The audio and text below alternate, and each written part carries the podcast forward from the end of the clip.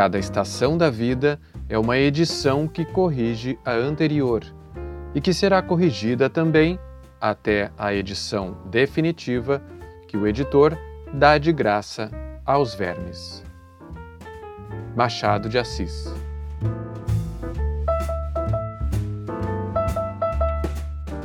Da Estante, seu momento de leitura com a rádio da universidade.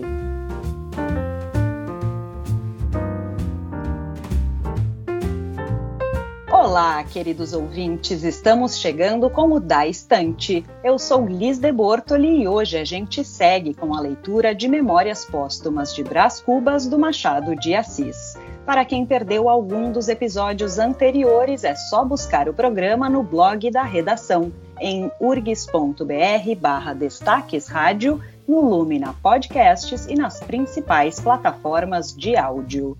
E não esqueçam de nos mandar as impressões e opiniões de vocês sobre o livro e a leitura. Conta para nós o que você sentiu, pensou ou lembrou com essa história no e-mail daestante@urgs.br ou na caixa de comentários do blog da redação, que a gente compartilha na semana que vem.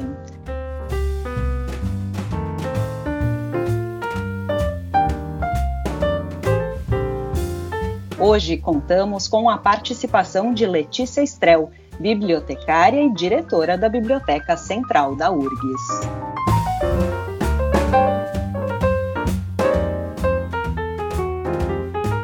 E seguimos então com a leitura dos capítulos 44, 45 e 46 de Memórias Póstumas de Brás Cubas.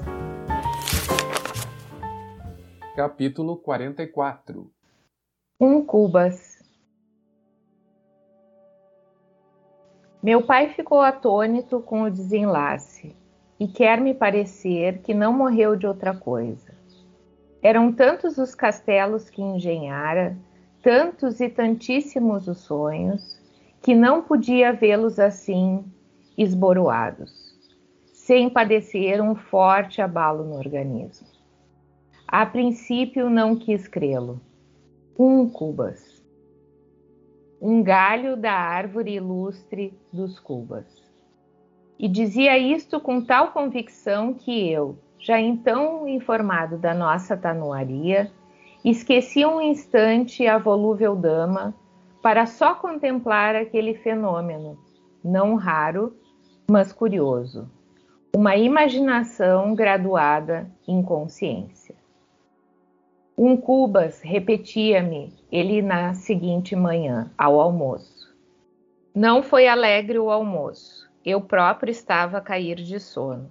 Tinha velado uma parte da noite.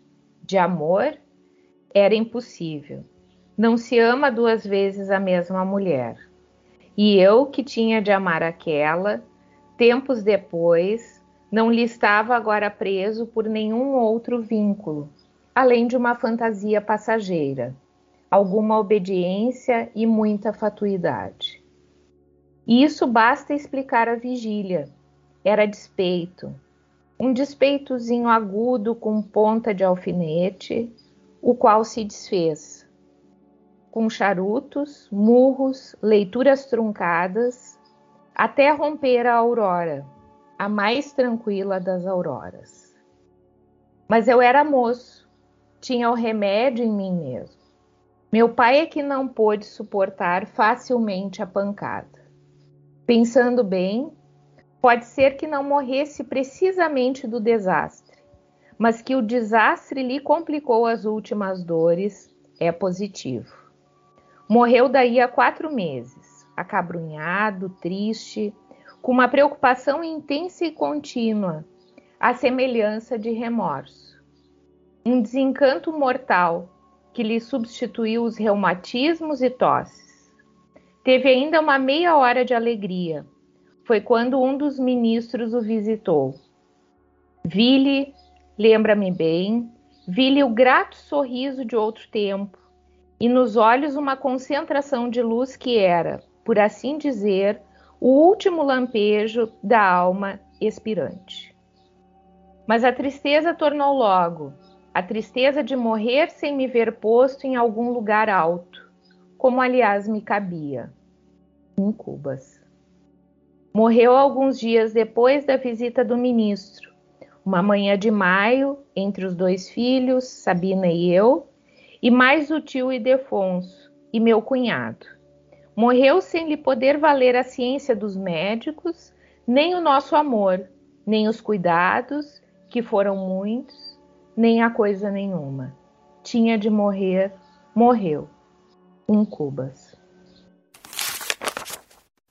Capítulo 45 Notas Soluços, lágrimas, casa armada, veludo preto nos portais, um homem que veio vestir o cadáver, outro que tomou a medida do caixão, caixão, essa, tocheiros, convites, convidados que entravam lentamente a passo surdo e apertavam a mão à família, alguns tristes, todos sérios e calados, padre sacristão, rezas, aspersões d'água benta, o fechar do caixão a prego e martelo, seis pessoas que o tomam da essa e o levantam, e o descem a custo pela escada, não obstante os gritos, soluços e novas lágrimas da família, e vão até o coche fúnebre e o colocam em cima e traspassam e apertam as correias, o rodar do coche, o rodar dos carros, um a um, isto que parece um simples inventário eram notas que eu havia tomado para um capítulo triste e vulgar que não escrevo. Capítulo 46 A herança. Veja-nos agora o leitor. Oito dias depois da morte de meu pai. Minha irmã sentada num sofá, pouco adiante o cotrim, de pé, encostado a um consolo, com os braços cruzados e a morder o bigode. Eu a passear de um lado para o outro, com os olhos no chão. Luto pesado, profundo silêncio. Mas afinal, disse Cotrim, essa casa pouco mais pode valer de 30 contos. Demos que vale a 35. Vale 50, ponderei. A Sabina sabe que custou 58. Podia custar até 60, tornou Cotrim. Mas não se deve que os valesse, a menos ainda que os valha hoje. Você sabe que as casas aqui há anos baixaram muito. Olhe, se essa vale os 50 contos, quantos não vale a que você deseja para si, a do campo? Não fale nisso, uma casa velha. Velha, exclamou Sabina levantando as mãos ao teto. Parece-lhe nova, aposto? Ora, mano, deixe-se dessas coisas, disse Sabina, erguendo-se do sofá. Podemos arranjar tudo em boa amizade e com lisura. Por exemplo, Cotrim não aceita os pretos, que só o boleeiro de papai e o Paulo. O boleeiro não acudiu. Fico com a Sege e não hei de ir comprar outro. Bem, fico com o Paulo e o Prudêncio. Prudêncio está livre. Livre? Há dois anos. Livre? Como seu pai arranjava essas coisas cá por casa sem dar parte a ninguém? Está direito. Quanto à prata, creio que não libertou a prata. Tínhamos falado na prata, a velha prataria do tempo de Dom José I a porção mais grave da herança, já pelo lavor, já pela vetustez, já pela origem da propriedade. Dizia meu pai que o conde da Cunha, quando vice-rei do Brasil, a dera de presente a meu bisavô, Luiz Cubas. Quanto à prata, continuou Cotrim, eu não faria questão nenhuma, se não fosse o desejo que sua irmã tem de ficar com ela e acho-lhe razão. Sabina é casada e precisa de uma copa digna, apresentável. Você é solteiro, não recebe, não. Mas posso casar. Para que? interrompeu Sabina. Era tão sublime essa pergunta que por alguns instantes me fez esquecer os interesses.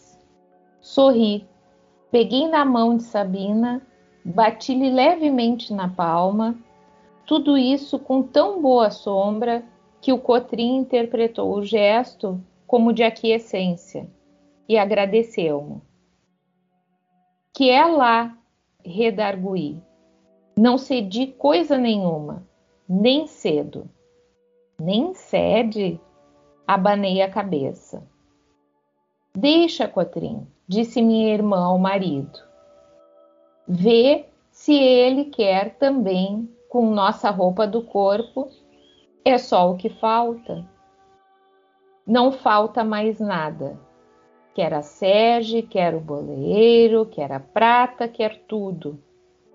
Olhe, é muito mais sumário citar-nos a juízo e provar com testemunhas que Sabina não é sua irmã, que eu não sou seu cunhado e que Deus não é Deus. Faça isso e não perde nada, nem uma colherinha. Ora, meu amigo, outro ofício. Estava tão agastado e eu não menos que entendi oferecer um meio de conciliação, dividir a prata. Riu-se e perguntou-me a quem caberia o bule e a quem o, o açucareiro. E depois dessa pergunta, declarou que teríamos tempo de liquidar a pretensão, quando menos em juízo. Entretanto, Sabina fora até a janela que dava para a chácara, e depois de um instante voltou e propôs ceder o Paulo e outro preto, com a condição de ficar com a prata. E eu ia dizer que não me convinha, mas Cotrim adiantou-se e disse a mesma coisa. Isso nunca. Não faço esmolas, disse ele. Jantamos tristes. Meu tio Cônego apareceu à sobremesa e ainda presenciou uma pequena altercação. Meus filhos, disse ele, Lembrem-se que meu irmão deixou um pão bem grande para ser repartido por todos. Mas Cotrim, creio, creio. A questão, porém, não é de pão, é de manteiga. Pão seco é que eu não engulo. Fizeram-se finalmente as partilhas, mas nós estávamos brigados. E digo-lhes que, ainda assim, custou-me muito a brigar com Sabino. Éramos tão amigos, jogos pueris, fúrias de criança, risos e tristezas da idade adulta, dividíamos muita vez esse pão da alegria e da miséria, irmãmente, como bons irmãos que éramos. Mas estávamos brigados, tal qual a beleza de Marcela que se esvaiu com as bexigas.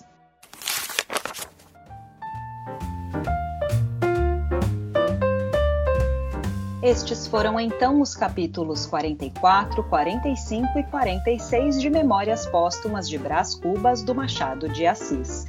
Lembrando que no próximo domingo, às 6 da tarde, seguiremos com os capítulos 47, 48 e 49 do livro, e de segunda a sexta, às 8 da noite, a gente volta com o Da Estante com leituras curtas de poesias, contos ou crônicas. E não esquece de mandar suas impressões para daestante.urgs.br ou na caixa de comentários do blog da redação em urgs.br barra destaques rádio, que a gente vai compartilhar na semana que vem. Até lá!